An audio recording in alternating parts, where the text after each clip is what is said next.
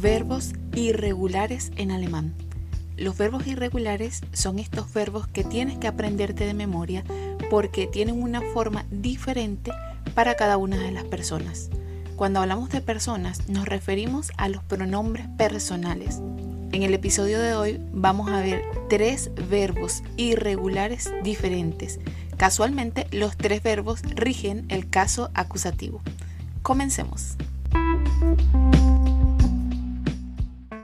Hola, soy Andre, una estudiante apasionada por las lenguas extranjeras y creadora del podcast Aprende Alemán de la A a la Z. Te doy la bienvenida y muchas gracias por estar aquí. Hoy hablaremos sobre los verbos irregulares en alemán.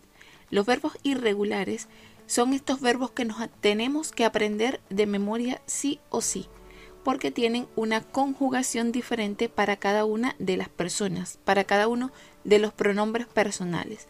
Así que no hay alternativa, tienes que memorizarte todos los verbos irregulares. Hoy vamos a ver la conjugación en el presente de tres verbos irregulares. El primer verbo es vergessen. Vergessen significa olvidar. El verbo vergessen es un verbo irregular que rige el caso acusativo. En presente es vergessen. En es vergast y en particip 2 es vergessen. La conjugación en el presente del verbo vergessen queda de la siguiente manera. Ich vergesse, yo olvido, du vergisst, tú olvidas, er, sie, es, vergisst, él, ella o ello olvida, wir vergessen, nosotros olvidamos, a vergesst, vosotros olvidáis, sie vergessen, usted olvida o ellos olvidan. Un ejemplo para el verbo vergessen podría ser Ich habe deine Geburtstag vergessen. Olvidé tu cumpleaños. Recuerda que en alemán no puedes omitir el sujeto. En español no hay ningún problema, pero en alemán siempre, siempre, siempre tienes que escribir y decir el sujeto. No va eh, detrás del verbo, no va oculto con el verbo. No, en alemán siempre tienes que decir el sujeto. Otro ejemplo para el verbo vergessen podría decir Ich habe vergessen. Me he olvidado. Ich habe vergessen. El segundo verbo irregular que vamos a ver en el episodio de hoy es el verbo trinken, un verbo muy muy usado en el idioma alemán. El verbo trinken significa tomar, es un verbo que rige el caso acusativo. En presente es trinken, en pretéritum es trank, en particip 2 es getrunken. El verbo trinken es irregular y en el presente se conjuga de la siguiente manera.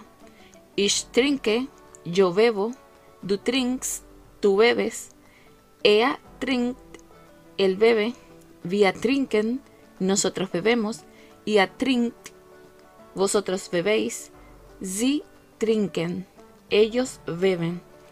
Un ejemplo para el verbo trinken podría ser Ich trinke Wasser, yo bebo agua.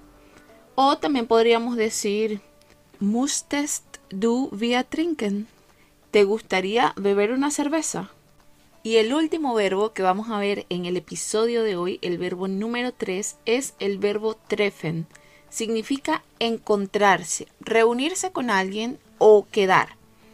Es como juntarse con otra persona.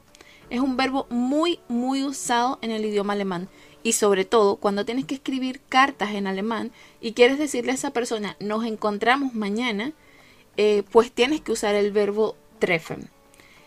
En el presente se dice treffen, en el pretéritum se dice traf, en el particip 2 es getroffen. El verbo treffen es un verbo irregular y en el presente se conjuga de la siguiente manera. Ich treffe, yo quedo, Du trift, tú quedas. Ea trift, él queda. Via treffen, nosotros quedamos. Y a treft, vosotros quedáis. Si treffen, ellos quedan. Ejemplo para el verbo treffen puede ser Wann und wo treffen wir uns? ¿Cuándo y dónde quedamos? O también podríamos decir Wir treffen uns morgen bei mir zu Hause. Nos encontramos mañana en mi casa. Espero que toda esta información te haya servido muchísimo. Si te es posible, anota toda la conjugación de la que hemos hablado hoy con lápiz y papel. Escríbela para que te la memorices y nunca más la olvides. Y nos vemos en un próximo episodio con mucha más información. Chao, chao.